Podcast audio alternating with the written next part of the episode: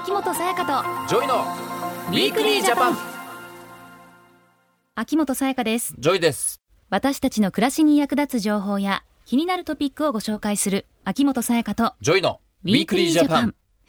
ジョイ君ははい、例えば道で体調を崩してそうな方だったり、うん、重い荷物を持って階段を上っている年配の方などを見かけたらもどうしますか？うえどうどうしそうですか？僕のイメージ的に無視をします。やめなさいよ。無視しないですよ。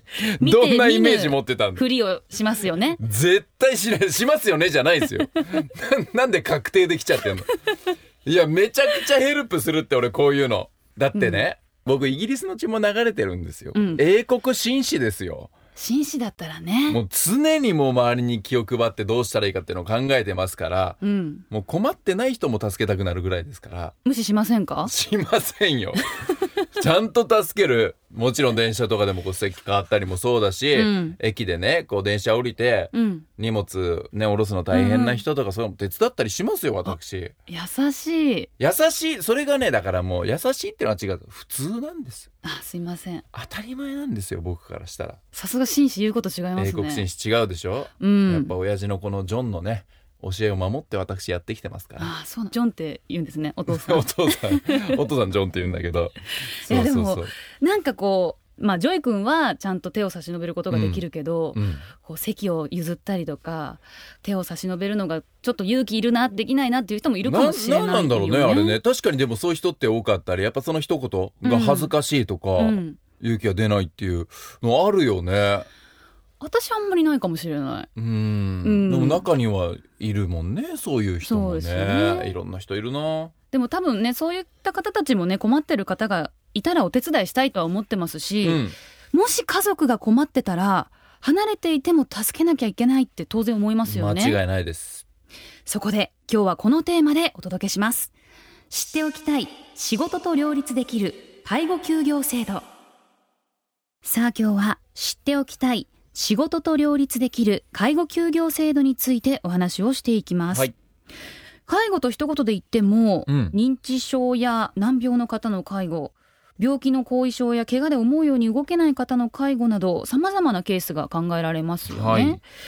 最近は高齢化が進んで介護を必要とする人も増えているんだそうです。うんそうだよね。まあ、うん。俺はまあ30代半ばぐらいだし、うんねさやかもそんな年齢離れてないけどあんまりこう介護っていうものに対してピンとくるかって言われたらまだ来なかったりするじゃないですか。結構若い人ってあんま来なかったりすると思うんだけど、そこまでね。とはいえねうん、介護ってこういつやってきてもおかしくないでしょ？うん、そうだね。なんかねはるか先のような気がしてるかもしれないけど、うん、ね今日の朝元気でもお昼にどうなっちゃうか分かんなかったり、うん、今日元気でも明日どうなってるか分かんないって人間ってやっぱりそうだからさ、そうだうねんだからいつこう介護っていうものと向き合い出してもおかしくないよね。うん、私の祖母がうん。入院中やっぱり介護が必要で、うん、みんな家族が仕事してるからすごく大変だった覚えがあって、そうか。結構その時はそこまで介護の中心にはなれなかったんだけど、うん、結構しんどいなまあそうだよね。があとまあるじゃあ家族が何人いるのかとか兄弟いるのか。によって介護のバランスとかもいろいろ変わってくると思うけど、うん。あと自分は東京で働いてるけど両親はじゃあ地方にいて、そこに介護ってなったらどうしなきゃいけない仕事どうしたらいいのとかやっぱこういろんな悩みとかお金不もね。安。そうそうお金もすごくかかるしあるし、ね仕事辞めなきゃいけないのかなとかさそういう問題も出てきたりとか、うん。やっぱ介護っていうのは大変なことだよね。うん、またねなんか出産と育児と違うからね、うん。さっきジョイ君も言ったように、うん。本当に突然っていうことが多かったりするからそうそうそうそう。こう戸惑う方も少なくないと思うんですが、ねえ、でも毎日やっぱ自分がヘルプ、ね、しなきゃいけないって思っちゃうからあじゃあもう仕事してる場合じゃない。やめなきゃ、うん。やめますって言ってやめちゃう人もね結構いるっていう話も聞くし、ねえ。多いんじゃないかな実際。介護との両立っていうのは大変だよね。いや本当そうだと思うよ、うん。うん、えそこで今日は仕事と介護の両立のための制度についてスペシャリストにお話を伺っていきたいと思います。はい。厚生労働省雇用環境均等局職業生活両立課長小田進さんです。よろしくお願いします。よろしくお願いします。小田さん介護が理由で仕事を辞めざるを得ない方っていうのはやっぱり多いんですかね？そうですね。高齢化が進み介護を必要とされる方は増えていますこれに伴い男女を問わずご家族の介護をされる方も増えています。平成28年10月から29年9月までの1年間に家族の介護や看護が理由で仕事を辞めた人は、はい。およそ10万人いることが総務省の調査で分かってい10ます。万人。多い。え？1年でですか？そうですね。10万人ってさ相当多くない？いやびっくりしたねもっと少ないかと思った、えうーんこれだけの人数が辞めてるんだ、うん、10万人ということなんですけどどのくらいの年齢で辞める方が多いんですか？40代から徐々に増えて50歳から64歳までが特に多くなっています。うー。ん40代50代これも多いんうだ。バリバリ油乗ってる時期じゃない？まあそうですよ働き盛り、うん。そしてこうキャリアも順調に来ててまだまだこれからだっていううん。年齢だったりもすると思うんですけども、そんな中仕事辞めなければいけない。これ小田さんもったいない感じしますね。そうですよね。これまで積み重ねてきた経験や技能を生かせなくなるのは本意ではないと思います、はい。うん。また会社の方でも経験豊富な働き手を失うのはとても大きな損失ですから介護離職は社会が抱える課題なんです、うん。うん。そこで今日はもしもの時にも仕事と介護が両立できるように知っておいていただきたい介護休業制度をご紹介したいと思います、はい。介護休業制度は仕事を辞めることなく家族の介護ができるように設けられた制度です。あこういう制度がさやかあるんだね。ね確かに制度があることは知っていても詳しいことはね、私たちみたいに知らない方が多いとうん。思いますから。でもこうでも知らない人多いんじゃない？実際制度。だからこそこう10万人っていう人数が辞めてるのかもしれないし。そうだね。これを知ったらまたいろいろ変わってくるかもしれないね。だね。うん。後半は介護休業制度について詳しく伺っていきたいと思います。秋元才加とジョイの Weekly Japan 今日は厚生労働省職業生活両立課長の小田進さんに仕事と介護の両立のための制度についてお話を伺っています。先ほど介護休業制度は仕事を辞めることなく家族の介護ができる制度と教えていただきましたが、もう少し詳しく教えてください。はい。介護休業制度は家族を介護する場合介護が必要な家族お一人につき通算93日まで休みを取得できるというものです。うん。うん。93日。うん、これは短いのか長いのか何とも言えないところの。だよね。でも介護って考えたらちょっと短いのかな、うん。どうなんだろうね。なんかもう長く続くイメージがあるので93日間っていうのはねちょっと短い気がするんですけど、はい。おっしゃる通り介護はあらかじめ期限があるものではありませんし一般的に長く続くものです。はいそのため介護を全て自分でしようとすると仕事と介護の両立は難しいですし精神的にも肉体的にも負担になります。うん。ですからこの介護休業制度は自分で介護するだけではなくて介護と仕事を両立するための体制づくりに利用していただけるように設けています。ほはい。体制づくりっていうのはどういうことですか？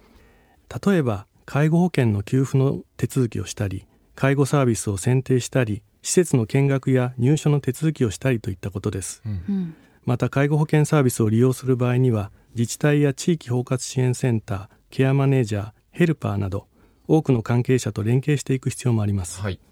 介護は初めてという方も多いでしょうしご家族のお世話をしながらこうした準備をするのは時間がかかりますそんな時にこの制度を利用していただければと思っていますはあ、うんそういうことですか。こう自分がね直接介護していくための93日間、えーうんということではなくて、こういろいろな人のね助けとかを借り、そして介護の体制づくりにも使っていける93日間ということですね。そうなんです、はいまたこの制度は93日間を3分割して利用できます、はい。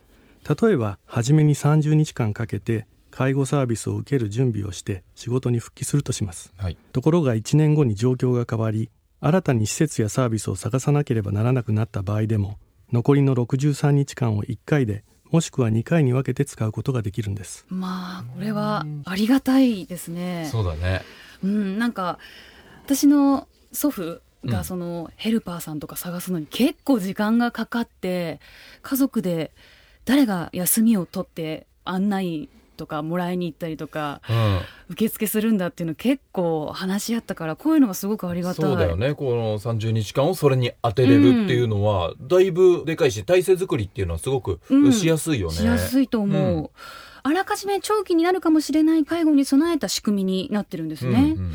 ちなみに介護を必要とする家族のために一日だけ休みたいっていうことも頻繁にあると思うんですけど、いかがですか？そうですね通院の付き添いや介護サービスに必要な手続きを行うために1日だけまたは半日だけ休みたい時もありますよね。うん。その場合には介護休暇という制度があります。介護を必要とするご家族1人につき年間で5日2人以上なら10日まで休暇を取得できます。実態に合わせて別の制度が設けられてるんですね。はい。介護と仕事を両立するための制度については最大93日間まとまった期間を計画的に休む介護休業と年間5日の範囲内で1日や半日単位で休める介護休暇の2つをご紹介しましたがこの他にも所定外労働の免除や短時間勤務といった制度が育児介護休業法に基づき用意されています。はい。自分に必要な制度をその都度選んで上手に活用していただければと思います、うんこうやって小田さんの話聞いてるとすごくいい制度だなっていうふうに、えーうん。思うんですけれどもでも世の中にはいろんな会社があって実際こう人手不足とかもあったりして、うん。そういう制度自体を設けてない会社もあるんじゃないかなって思うんですけどその辺はどうですか？はい、勤務先にたとえ制度がない場合でも法律に基づいて取得したいと申し出ることができます。はい、パートや派遣といった有期雇用労働者の方も要件を満たせば申し出ることができます。うんでもやっぱり取得しづらい雰囲気の職場ってありそうですよね。な。うん、え実はこんなメールが来ています。ほ読ませていただきうます。読んで読んで。青森県28歳の男性しんちゃんさんからです。はい。仕事と両立できる介護休業制度とのことですが実際に使えるのかが不安です、うん。職場や立場年代別の考えの違いなどでああ介護で大変だよな。またあいつ休みやがったよ。いくら制度を整えても職場の考え年代別の考えの違いを埋めないと意味がないのではないかと思います、うんうんうん。こんなご意見来ていますが小田さんいかがですか？はい。先ほど申し上げた通り今後高齢化がますます進んでいく中で誰もが介護に直面する可能性がございます、うん。そうした中で職場でもお互い様という意識を持って仕事と介護の両立を支えていただく必要があります。はい。うん。その上で育児介護休業法では介護休業などの制度を利用させなかったり休業を申し出た従業員に対して解雇や不利益な扱いをすることは禁止されています。うん。また同僚からのハラスメントを防止する措置も義務付けられています。もしも職場でトラブルになった場合には勤めている会社のある都道府県の労働局雇用環境均等部または均等室にお電話でご相談ください。うん相談者のプライバシーは守られます。はい。はい、えーここまで介護休業などについていろいろ伺ってきましたが介護と仕事を両立するためにはどのようなことが大切ですかね？はい。まず介護に直面する前から介護休業制度や介護保険制度などさまざまな制度の内容を知っておいてほしいと思います。介護は誰もが直面するものだと思って事前準備をしておくことが大切です。はい。うん介護と聞くとどうしても大変というイメージが先行しますし、プライベートなことなので会社に相談できずに追い詰められてしまう方もいます。その時になって慌てないためにも制度があることを覚えておいてください。うん、いやこの制度を覚えておくっていうのは本当に大事なことでこれ知ってればね介護休業取りますよってことを会社に言えますもんね。そうですね。会社によっては法律を上回る制度を設けている場合もあります。そうなんだでは今介護をされている方にアドバイスはありますか？一人で抱え込まずどうすれば仕事を辞めずに済むか各自治体にある地域包括支援センターや他のご家族そして職場の上司とも十分に話し合って最善の道を探ってみてください。